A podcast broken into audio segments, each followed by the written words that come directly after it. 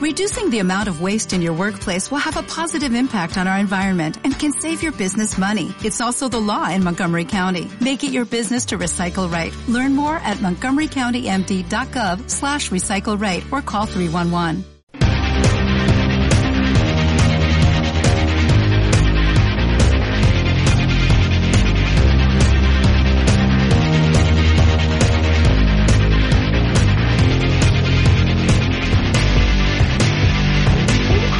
Universo Albinegro.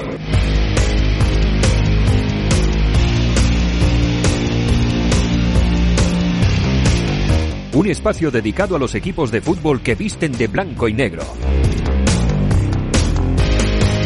Con Raúl Pascual.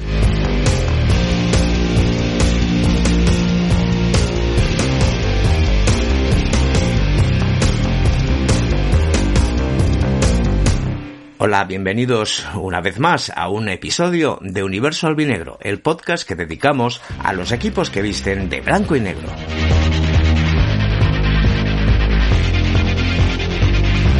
Esta vez llegamos tras una semanita de descanso que ha coincidido con las vacaciones de Semana Santa, pero nos apresuramos a recuperar el pulso de la actualidad. Tenemos preparado un variado menú de contenidos que esperemos a que sea de tu interés. De todos modos, y si tienes alguna sugerencia, te aportamos algunos de los medios para contactar con nosotros.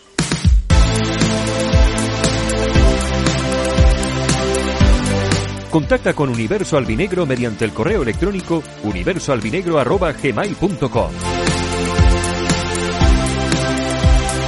Puedes seguirnos en Twitter, arroba ualbinegro, con la U y la A en mayúsculas.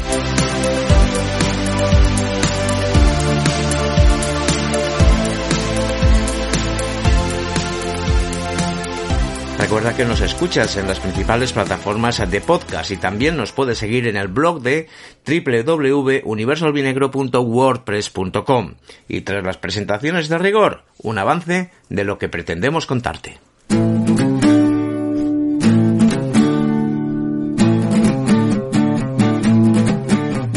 El Castellón toca fondo en su sexto partido sin ver puerta, una de las sequías goleadoras más grave de su ya centenaria historia. Los jugadores no se esconden. Hay que olvidarse del playoff y centrarse en ganar un partido cuanto antes. Lo cierto es que el Castellón ya no depende de sí mismo. Tampoco le han ido bien las cosas a la balompédica linense. Aguantó bien el arranque del encuentro, pero terminó perdiendo 3 a 0 contra el líder, el Albacete. Y hoy vamos a dedicar unos minutos a ver cómo le van las cosas a los equipos albinegros de Italia, de Grecia, de Inglaterra, Uruguay, Bolivia, Argentina y Brasil. Aprovecharemos este periplo para hablaros más detenidamente de uno de los equipos sorpresa de esta temporada en Brasil, el Athletic Club de San Juan del Rey, un equipo albinegro. Del que apenas os hablaremos será del Badajoz, que esta jornada ha descansado, debería haberse enfrentado al Extremadura, pero ya sabéis, el equipo de Almendralejo ya no está en la competición. Pues si estáis preparados, nosotros sí que lo estamos, comenzamos ahora mismo.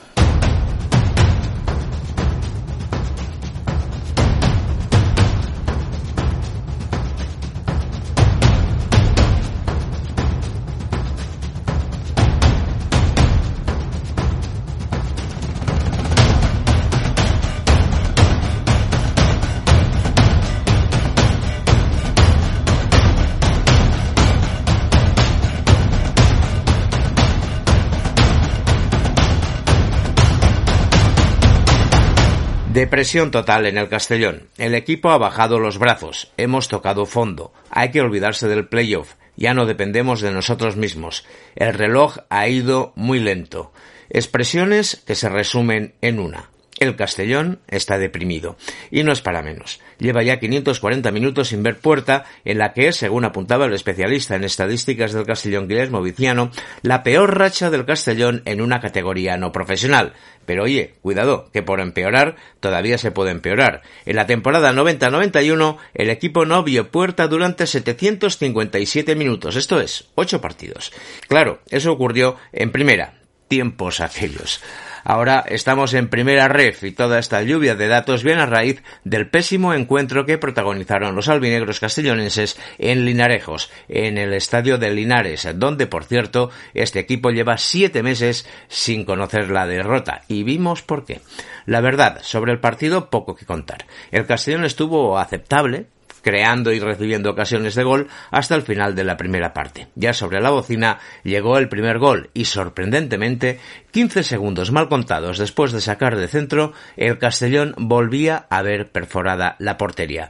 Es una situación inadmisible que poco tiene que ver con el trabajo del entrenador o del portero, que son los más criticados por la afición en las redes sociales. En el descuento del primer tiempo no puedes dejarte robar el balón ni estar lamiéndote las heridas por haber encajado un gol, si no, ocurre lo que pasó, que te llega el segundo. Y así se acabó el Castellón. Un tímido arreón al principio de la segunda parte y pare usted de contar. Y si quieres contar algo más, serán oportunidades de Linares, postes, paradones del portero, algún fallo inexplicable, puras anécdotas para los quienenses que simplemente en el segundo tiempo barrieron, pero bien barridito, al Club Deportivo Castellón. Y luego está el debate. ¿Barrieron al Castellón o el Castellón no opuso resistencia? ¿El Castellón no quiso o no pudo? ¿De mérito del Castellón o trabajo bien hecho de Linares? ¿Qué fue antes, el huevo o la gallina? Hablar por no callar, del mismo modo que los jugadores del Castellón estuvieron sobre el campo porque tenían que estar. Pero como no es cuestión de especular, acudamos a las fuentes y escuchemos las declaraciones post partido de algunos eh, protagonistas. Por ejemplo, Sergi Escobar, el míster del Club Deportivo Castellón, para quien el partido estuvo igualado hasta ese fatídico último minuto de la primera parte. Fue una derrota dura 3-0 aquí cuando veníamos con la intención después del partido de Albacete de, confirmar que habíamos cambiado pues esa dinámica pero la realidad ha sido otra y hemos vuelto pues pues a hacer un partido muy, flojo sobre todo pues a raíz del último minuto de los dos últimos minutos de la, de la primera parte. Hasta ese momento ha sido un partido bastante equilibrado con sus momentos hemos sufrido ahí cinco minutos, pero también hemos tenido las nuestras, yéndonos incluso un mano a mano de Mario, otras acciones donde nos hemos plantado delante, pero no estamos acertados con la portería tampoco y, bueno, eh, el último minuto de la primera parte ha sido fatídico porque es que han sido dos goles de cosas que, que hemos incidido la semana, que hemos puesto ahora el vídeo en el hotel, donde sabíamos que era muy poderoso Linares, que era que eran situaciones por fuera haciendo dos contra uno, tres contra dos eh, y con balones a, la espalda con el marque de ruptura ahí y los dos goles han sido así. Entonces eh, eh, pues eso nos ha hecho mucho daño y la segunda parte hemos salido bien mm, había partido y, y, hemos tenido ahí una ocasión con Jack en una falta lateral pero muy blanditos estamos en el área y en una contra nos matan con un contraataque, pues una acción parecida a la que había tenido Mario la primera parte, pues sí que ellos la han metido y con 3-0 esto ya se acaba y bueno, ellos han podido hacer más. Y es un día duro porque, porque hoy no hemos defendido como toca este escudo y hay que reconocerlo, jugadores, cuerpo técnico, que, que no podemos dar esa imagen y, y bueno, eh, que se complica prácticamente, se, se pone muy difícil el objetivo de hacer playoff y y bueno, habrá que reflexionar. Sí, lo que digo, el equipo anímicamente no está bien. Al final llevas eh, con este seis partidos sin meter gol y eso afecta y, y cuando ya te pones 3-0 ves una montaña y pues el equipo ha bajado los brazos y lo único que pedías es que compitieran, pero bueno, la verdad que ahí hemos sufrido y, y que el reloj pasa lento, eh, ya, pasa lento, no pasa rápido, porque con dos ceros quieres que, que vaya lento porque tienes opciones, pero pero ya con 3-0 se hace cuesta arriba y más con un equipo que lleva que lleva esta sequía goleadora y bueno, ha afectado mucho. Ya llevamos dos salidas así y eso no lo podemos consentir porque porque porque son momentos puntuales eh, y al paso el día de, de, Tarragona donde hicimos una muy buena primera parte y en la última acción de la primera parte se pusieron por delante y luego enseguida en la segunda hicieron el 2-0 y pasó más o menos lo mismo. Incluso aquí ha sido más duro porque, porque te hacen el 3-0 pronto en la segunda parte y, ya no hay tiempo de reacción y, bueno, pues, pues la, la, cabeza de los jugadores pues están muy afectados, pero lógicamente no, nosotros no podemos dar esta imagen, por eso pues, somos un club centenario y, hay que replantearse cosas, reflexionar y ver que, ahora ya se nos complica, bueno, ahora ya sí que esta semana ya vamos a partir de ahora a depender de otros resultados para conseguir el objetivo. Hasta esta hemos estado dependiendo de nosotros, pero la realidad y la mala racha hace que, que bueno, que, veremos, se va a hacer una semana larga, dura y, y vamos a ver eh, qué pasa. Ya veis, varias veces reconoce que el equipo baja los brazos. Está bien reconocerlo, pero esa es una actitud que no puede consentirse y que el entrenador no debe consentir. Decía Sergi que había que reflexionar y para empezar hizo un análisis sobre la competición y sobre los contendientes, el Castellón y el Linares y sus respectivas eh, posibilidades. Que hay 12 o 13 equipos para hacer playoff, a ver si se ve la igualdad de la categoría. El Linares ya hizo playoff el año pasado.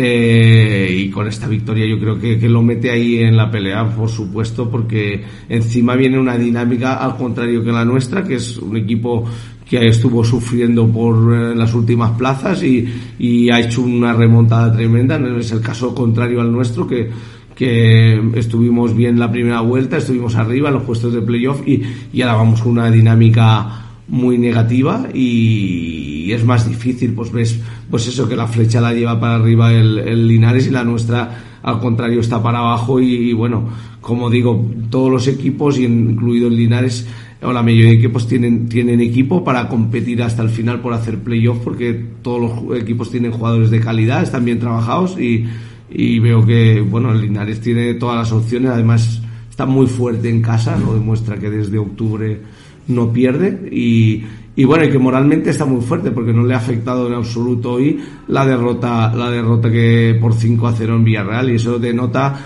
que el equipo anímicamente está muy fuerte. Es algo que ojalá le pasará a nuestro equipo porque a nuestro equipo sí que es verdad que mientras estamos en partido como demostramos contra el Albacete hicimos un gran partido y en cambio hoy cuando nos han marcado y más en el minuto que te marcan pues te vienes abajo y, y el equipo pues, pues parece que baja los brazos. Pues nada, nada falta otra cosa, pues que usted lo reflexione bien, señor Escobar. El otro que habló fue David Cudillas, sin pelos en la lengua, sobre el nivel del equipo y casi casi acerca del objetivo que tiene el Castellón a partir de ahora, que no es otro que ganar un partido al menos. Pues creo que poca cosa. Hemos tocado, creo que hemos tocado fondo, creo que Estoy cansado de tópicos, estoy cansado de, todo. Eh, hoy no merecemos el escudo que, llevamos. Creo que yo el primero, eh, hay que hacer autocrítica. Eh, no estamos dando el mínimo de un club centenario este año, de un club histórico. Y creo que toca hacer autocrítica, agachar las orejas y, poco más. seguir trabajando y aguantar, aguantar lo que nos venga porque ya te digo, no, no nos merecemos ni el escudo, digamos, en el pecho, ni, ni la afición que llevamos detrás. Entonces, eh, acabar estas cinco jornadas de la, de la manera más digna posible y, y ya está, seguir trabajando mañana. Sí, sí, estoy cansado de lo que ya lo he dicho, de tópicos del siguiente partido, del siguiente, si ganamos tanto, si ganamos. La realidad es la que es. Eh, llevamos eh, seis eh, partidos sin meter gol, creo. Eh, eh, nos vienen cinco partidos ahora. hay que olvidarse de playoff y ganar un partido. Ganar un partido ya. El viernes tenemos una, otro partido en Castalia y hay que ganar como sea. Eh, por el escudo, por la afición, por la gente, eh, ya te digo, eh, estamos muy cabreados, lo primero. Creo que no estamos dando el, mínimo y, necesitamos pues ganar un partido y, y, ya digo, olvidarnos de playoffs, olvidarnos de cuándo ganaremos, olvidarnos de lo bien y lo guapos que somos, porque al final eh, somos eh, nada. Eh, estamos en la mierda absoluta y, hay que ganar el, domingo, el viernes en Castalia. Con respecto a las preguntas que hacíamos antes, ¿queda claro? Pues sí. ¿Bajaron los brazos? Sí. ¿Se dejaron llevar? Sí, faltaron al respeto a los pocos castelloneses que se metieron una pasada de kilómetros para estar en Linarejos, a pesar de las malas sensaciones que da el equipo. Sí, no lucharon en nombre de los aficionados que se quedaron en Castellón. No, no evitaron el cabreo general, porque perder a ver, perder se puede perder, pero señores, se pierde atacando o se pierde intentándolo, no dejándose llevar. Una mala tarde y hasta seis son admisibles y sobre el terreno de juego hay espíritu, esfuerzo e ilusión. Para deprimirse ya estamos los que pagamos. Los que cobráis, pues no, no tenéis derecho ni a eso, ni a la depresión. Como dice Cubillas, estamos en la mierda. Y ya sabéis que el verbo estar y el verbo ser son primos hermanos. A este paso, queridos profesionales, vais a hacer el ridículo en familia. Menudo centenario estáis dando a la afición.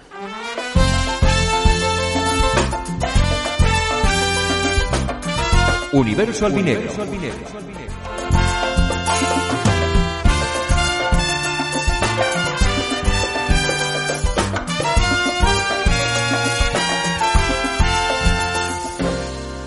Ya que estamos en primera red, terminamos el repaso a lo que han hecho el resto de equipos albinegros de la categoría. El Badajoz no jugó, quizá por ahí se libraron, tal y como han ido las cosas en esta jornada.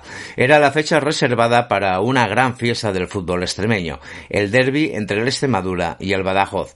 Pero ya sabéis que el Extremadura ha terminado por abandonar la competición, así que no hubo encuentro, y un recuerdo de los pacenses y su afición al Extremadura y a todos los aficionados de Almendralejo, que bien poco tienen que ver con la desaparición del equipo.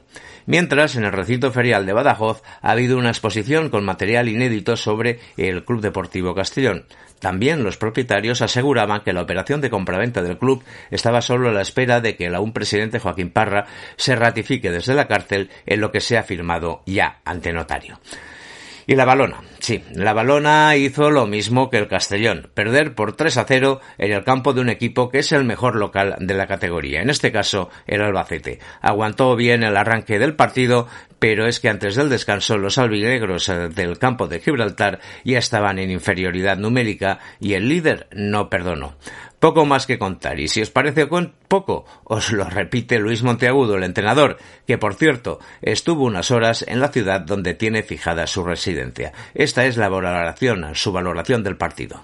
La valoración cambia cuando nos quedamos con 10. Sí que es verdad que, que venir aquí contra 11 ya es difícil, jugar contra jugar con 10 es mucho más, pero yo creo que la primera parte estábamos bastante bien plantados, sí que es verdad que ellos hacen alguna llegada con peligro, es, el Albacete, en su casa es el más poderoso de los 40, pero también es verdad que nosotros hemos salido dos veces con mucho peligro, un par de córner, la que tiene Dorrio, que saca abajo el portero, estaba diciendo a los del banquillo, ahora vamos a ajustar un par de, de, situaciones por dentro con Manu y con Fran cuando controlaba hacia adentro y, yo creo que conforme pase el tiempo vamos a poder pillarlos en alguna, ¿no? porque ellos tampoco iban a, a robarnos con mucha insistencia, pero quedarnos con 10 ya hemos tenido que dar un pasito atrás y modificar el equipo con respecto a los que llevaban tarjeta, porque claro, con 10 iba a ser difícil, con 9 ya, y luego pues el poderío que tiene el Albacete, pues el gol, el primer gol yo creo es evitable, podemos que hubiera sido un poquito más en el tiempo, pero complicado. Luego tenemos el 3-1 que le tiramos al palo, que te vas con una sensación diferente, a lo mejor has hecho un gol. Bueno, yo creo que se ha puesto todo muy en contra y, y el trabajo que está haciendo el equipo, sobre todo la primera media hora, eh, que hemos empezado muy bien el partido, pues nos ha ido.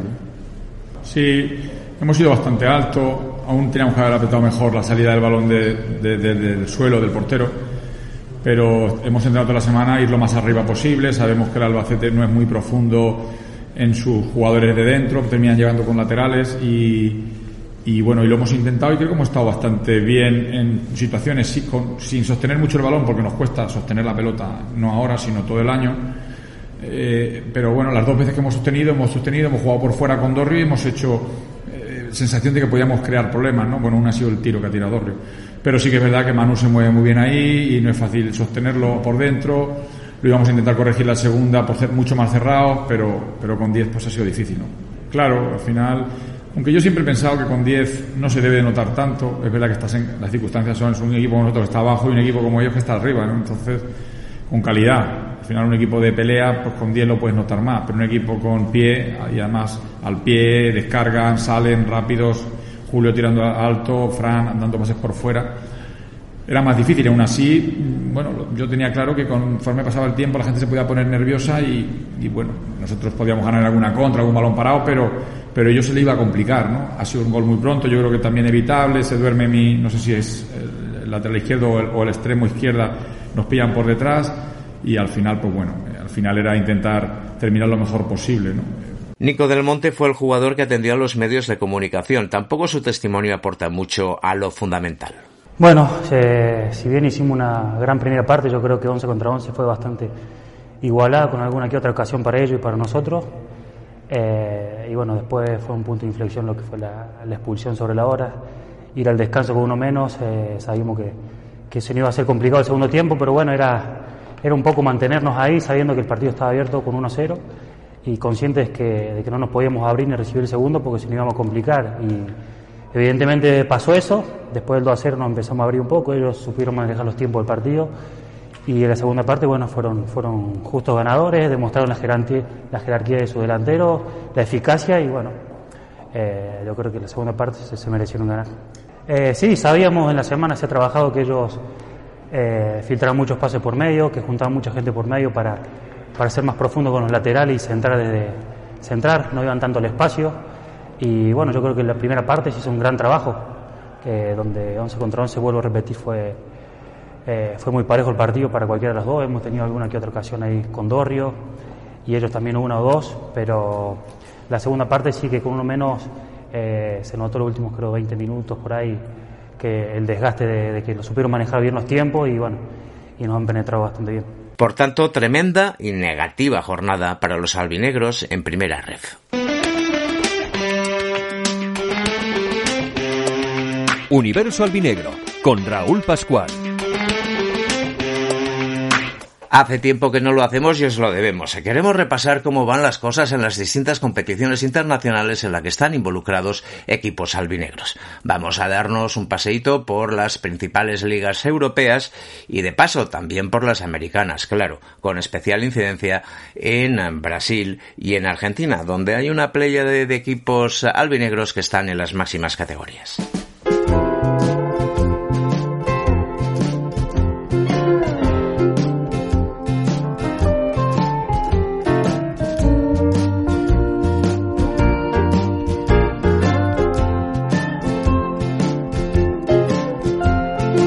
Comenzamos nuestro repaso en Europa y os hablamos, pues venga, por una vez va que sean los primeros, de la Juventus de Turín, que, va a la final de la Copa. Es la única opción de maquillar la temporada. En la Serie A transita en cuarta posición, la última que da derecho a Champions y a nueve puntos del líder, a cinco del quinto, que es la Roma, pero eso sí, con un partido menos.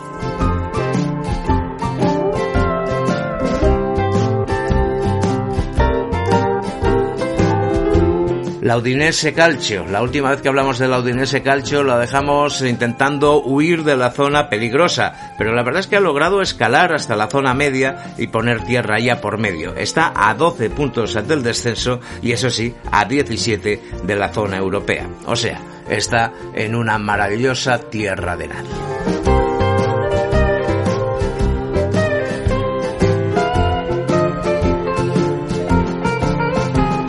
Venga, vámonos a Grecia. Allí el PAOK ha caído en cuartos de final de la Conference League al caer derretado por la mínima contra el Marsella en los dos partidos que componían la eliminatoria.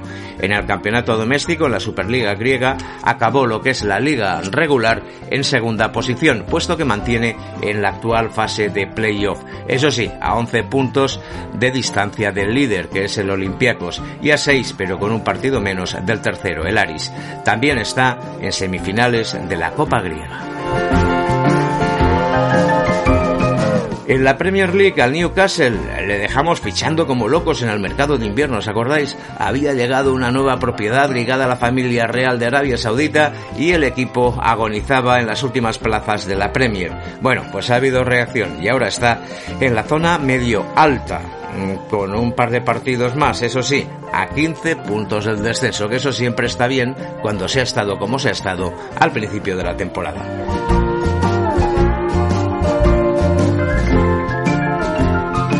Y si estamos en Inglaterra no podemos dejar de echarle un vistazo a, nuestra debilidad, al Notch County, al equipo profesional más antiguo del mundo, por tanto, al equipo albinegro más antiguo de los que hablamos habitualmente en este universo albinegro. El Notch County sigue su, periplo en la National League inglesa, que es eh, la quinta división, o sea, la tercera red, pero ojo, con muchísimo más nivel. Ahora mismo es séptimo con un partido menos y 70 puntos y tiene al alcance de la mano la cuarta posición e inclusive la tercera. Justo por delante del Notch County está otro equipo albinegro, el Greensby Town, con 72 puntos, perdón, y eso sí, un partido más. Ahora damos un buen salto y nos vamos a América. Nos detenemos en Uruguay para ver cómo le van las cosas al Montevideo Wanderers, quien eh, está en tercera posición del campeonato Apertura, empatado con el segundo y a cinco puntos ante la cabeza de la competición. El Libertad de Asunción lidera el campeonato Apertura de la Liga Paraguaya. Tiene cuatro puntos de ventaja, pero eso sí, con un partido de más. Y ahora viajamos a Argentina y nos vamos a detener en la categoría Primera Nacional, es decir, esto sería el equivalente a la Segunda División, donde militan varios equipos albinegros. Ahí el Chaco Forever brilla en el arranque de la competición, ocupando la sexta plaza de, ojo, 37 equipos. La verdad es que están divididos en dos grupos, pero la clasificación la dan, la clasificación, perdón, la dan compacta, todos juntos. Bueno, pues el séptimo de 37 equipos eh, son los albinegros del Chaco Forever. Junto a Instituto es el único equipo, el único equipo de la categoría que se mantiene invicto. Con 15 puntos, o sea, 3 menos, transita el Gimnasia y Esgrima de Mendoza. Los Lobos han disputado solamente 10 partidos. El Estudiantes eh, de Buenos Aires, el equipo que juega en caseros, es el otro equipo albinegro de la categoría. Está en vigésimo primera posición con 11 encuentros y 14 puntos. Después de, ver la categoría con la que más equipos albinegros hay, subimos un peldaño más y nos fijamos en la primera división argentina, sí, la que juegan el Boca Juniors, el River Plate, etcétera, etcétera. Allí, en el eh, grupo B, está encuadrado un equipo albinegro, el Central Córdoba, que es séptimo con 14 puntos tras 12 fechas disputadas. Está a 5 de los puestos que permiten pasar a la siguiente ronda de lucha por el título. En el tercer peldaño del fútbol argentino está, nos encontramos con el torneo que se conoce como el Federal A. Ahí nuestros viejos amigos que juegan en la visera de cemento, el Cipoletti, está en el grupo sur. Va en quinta posición cuando se han disputado solamente cuatro jornadas. En el grupo norte, el entorchado albinegro lo ostenta el Central Norte de Salta, que es décimo pero habiendo jugado solamente tres encuentros. Aún no es significativa, por tanto, la trayectoria.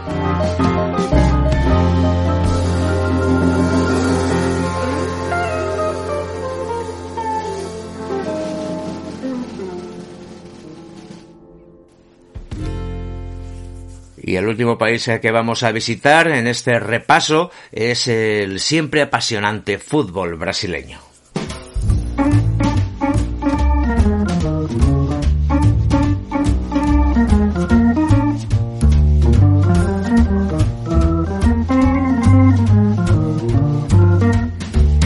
En la Serie A, de la que apenas se han disputado tres fechas, el líder es albinegro. Es el Atlético Mineiro, el campeón de liga del año pasado. En su regreso a la máxima categoría, el Botafogo está en décimo segunda posición, a solo dos partidos, mientras que el Ceará, con el mismo número de encuentros, es décimo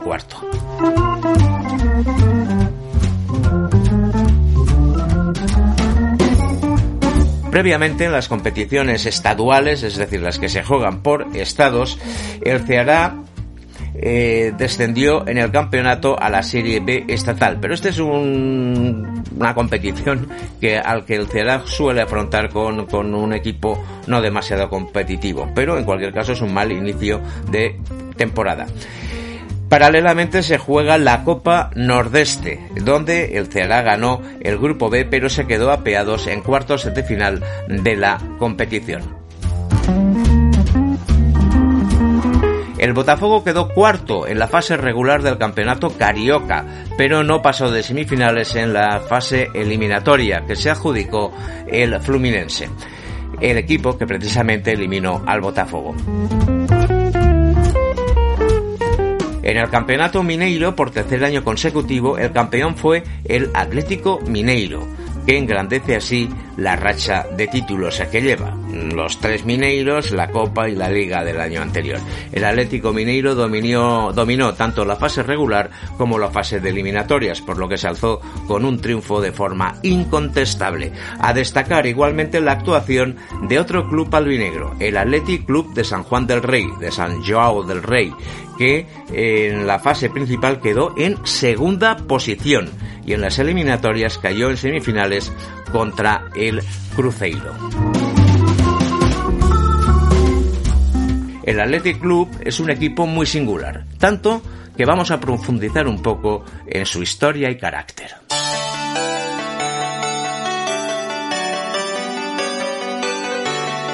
Un club albinegro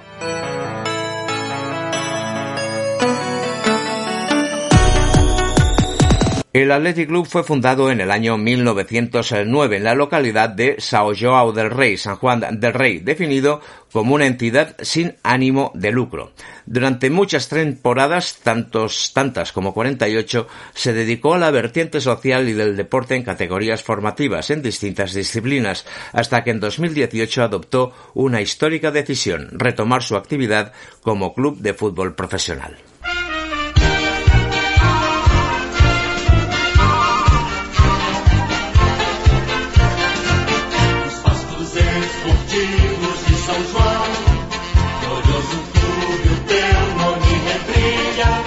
Mientras escuchamos el himno del Athletic Club, os contamos algunos detalles de este singular eh, conjunto, de, este, de esta singular entidad al que se conoce como el Club de Aje.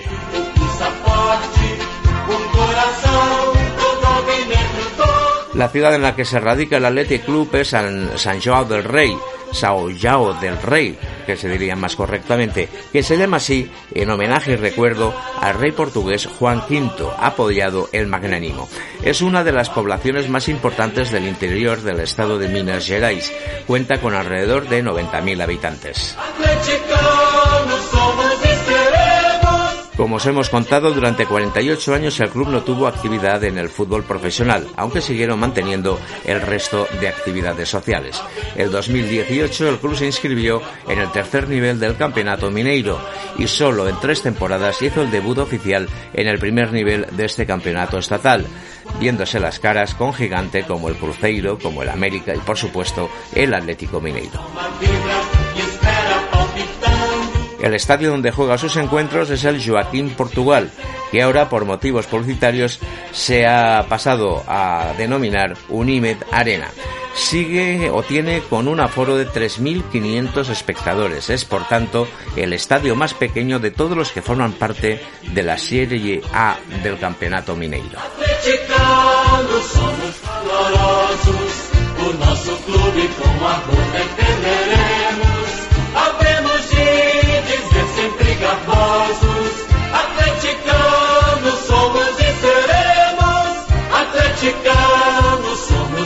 En su brillante regreso al fútbol profesional, el Athletic Club ha llevado una gestión económica caracterizada por la austeridad y el realismo, o sea, por no estirar más el brazo que la manga. Ello no le ha impedido protagonizar algún que otro fichaje mediático. Así, el Athletic Club se convirtió en el trigésimo club profesional del eterno uruguayo loco Abreu, que ya tenía en el momento de fichar 44 años. Estuvo apenas un semestre y jugó solamente dos partidos. En la actualidad, eh, su jugador más conocido es Ricardo Oliveira, un veterano de 41 años que es el segundo máximo goleador en activo de la liga brasileña y al que a lo mejor recordáis por su paso por el Real Betis Balompié. A pesar de los condicionantes de estar en una ciudad pequeña y de tener un estadio de poco aforo, el Athletic Club ha quedado segundo en el campeonato mineiro y ha llegado a las semifinales obteniendo con ello plaza para la Serie D del fútbol brasileño. Es decir, hasta ese momento el eh, Athletic Club no tenía presencia en las competiciones a nivel nacional.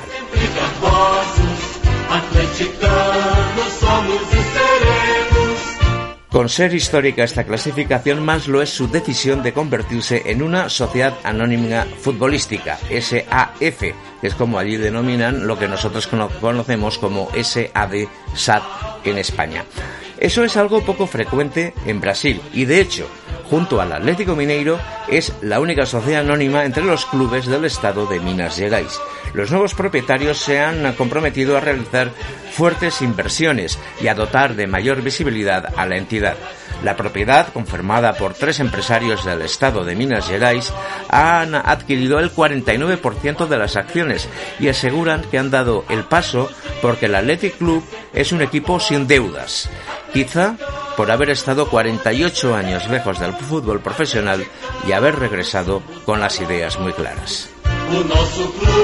El Athletic Club de San Joao del Rey, el equipo revelación del Campeonato Mineiro de este año, un club albinegro, un club desde luego diferente.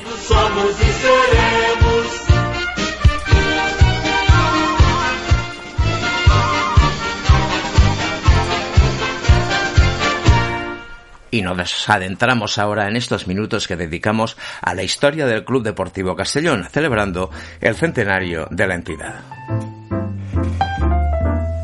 Hoy más que de la historia del Club Deportivo Castellón, bueno, un poquito sí, os voy a contar una experiencia casi personal. Corría el año 1972. Uno tenía nueve años y el Castellón le dio una alegría, quizá la primera alegría de la que uno es consciente. Subió a Primera División.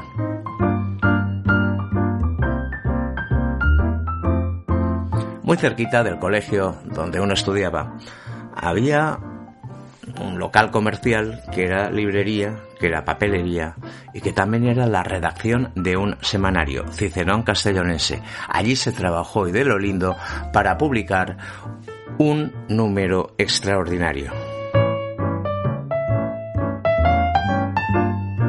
100 páginas tenía aquel número extraordinario del año 72 para un semanario del tamaño y de la importancia que tenía en aquel momento Cicerón Castellonense, la verdad es que era un esfuerzo muy notable, pero la ocasión valía la pena. La verdad es que el eh, número extraordinario de Cicerón Castellonense fue trabajado casi casi de forma unipersonal como toda la revista por un hombre que necesita un punto y aparte, un capítulo para él solo, Luis Jaraba Sanz, turolense, trotamundos y al final castellonense de adopción. Luis Jaraba Sanz se hizo con el respeto de todo el mundo. Él cuidaba su criatura pues con todo el cariño del mundo. Es más, también se buscó unos colaboradores eh, que también merecen un recuerdo. Yo quiero acordarme especialmente de Luis Albert Chillida, que firmaba como Lualchi y que fue el creador de los famosos bocadillos de balón. Pues Luis Jaraba para este número extraordinario reunió un montón de material. Así felicitaron a, través de las páginas de Cicerón Castellonense, felicitaron a la afición y al club por su ascenso, pues las autoridades del momento. Asimismo, hubo un mensaje del presidente. También eh, la directiva fue recordada por parte de la publicación que lógicamente reflejaba la clasificación general final de segunda división, también reflejaba la composición de la primera división para la temporada siguiente con la inclusión del Club Deportivo Castellón, también del Oviedo y del Zaragoza, que fueron los dos equipos que acompañaron al Castellón en ese, en ese ascenso. Se dieron todas las alineaciones iniciales de todos los encuentros, una miniografía, una mini biografía, perdón, de los hombres del ascenso, de los jugadores y del entrenador Lucien Müller. También se nos cuenta cómo fue la liga paso a paso, partido a partido. Se nos dijo qué significaba en cada momento eh, el resultado que había obtenido el Club Deportivo Castellón. Fue una película de la temporada con datos completos de todos y cada una de las 38 jornadas jugadas por el Castellón había un resumen de imágenes, eh, se otorgaron el trofeo a la regularidad, el trofeo al máximo goleador, el trofeo a la popularidad, un capítulo dedicado a, cómo vio, bueno, en realidad eran unas, unas caricaturas, la plantilla albinegra y una miscelánea de noticias varias de esta, de esa temporada. Eh, un poquito de humor y un comentario editorial sobre el futuro en la, máxima categoría del club completaban este número extraordinario de Cicerón Castellonense que hoy celebrando el centenario del Castellón, hemos querido recordar en Universo Albinegro.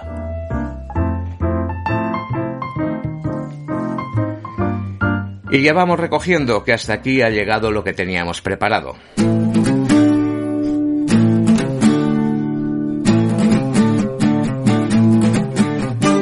La Gran Depresión y no la económica ha llegado a las filas del Club Deportivo Castellón. Algunos se olvidan ya del playoff y quieren centrarse en ganar un encuentro cuanto antes. No es de extrañar, ya que llevan seis partidos, seis, sin ver puerta. Tampoco le van las cosas mucho mejor a la balona que sigue su camino descendiente tras caer en Albacete. Y os hemos contado cómo les van las cosas a los equipos albinegros a lo largo de todo el mundo. Pues ya sabéis, a unos les van bien y a otros pues capean el temporal como pueden. Nos podéis encontrar, os lo recuerdo, en las redes sociales y también en las principales plataformas de podcasting como eBooks, Apple Podcasts, Google Podcasts o Spotify. Esperamos encontraros muy prontito aquí mismo y si es posible, con mejores noticias.